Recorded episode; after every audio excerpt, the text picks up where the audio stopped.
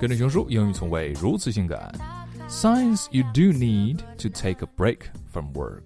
你需要停止工作休息一下的标志。这个是给熊叔找的吗？因为熊叔累的头发都没了。Sign number one: You're making small mistakes.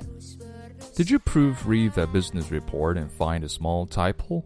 When we work too much, our brains just kind of stop paying the amount of attention that they're supposed to. The result are small errors that you make everywhere that you normally wouldn't make. It could happen to anyone too. Did you make a silly mistake editing a video? Everyone gets overworked, and small mistakes can happen anywhere. If they're happening to you, it's time to take a break. Sign number two you feel overwhelmed. Have you gone into work, sat down, looked at your to do list, and just want to start crying? We've all been there. Being overwhelmed is a common sign that it's time to take a break from the job and go find a beach with an abundance of fruity drinks. Even if it's a relatively normal day and you still feel overwhelmed, it's time for a vacation. Sign number three you're tired all the time. If just walking into the building brings about the sudden and irrepressible urge to go nap in a closet somewhere, then you've had just about enough. When you have been working too long without a break, you start walking in every day of exhaustion. This is also a cause for things like the small mistakes we talked about earlier.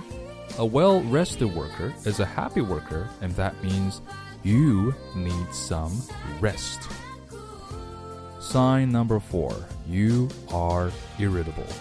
There comes a point where even the usual actions of your coworkers start to tick you off.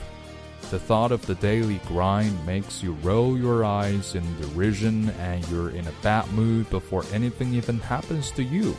Damn it, I'm insane.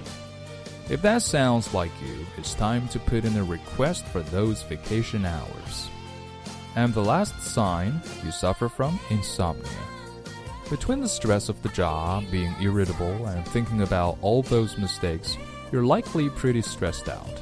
This can lead to sleepless nights, nights of tossing and turning, and trouble falling asleep. This can lead to literally everything we've already discussed because a good night's rest is essential to the everyday worker. If you're so out of sorts that you can't even sleep it off, call up HR and see when you can go to Cancun. 今日跟读金句 Number one, everyone gets overworked and small mistakes can happen anywhere. If they're happening to you, it's time to take a break.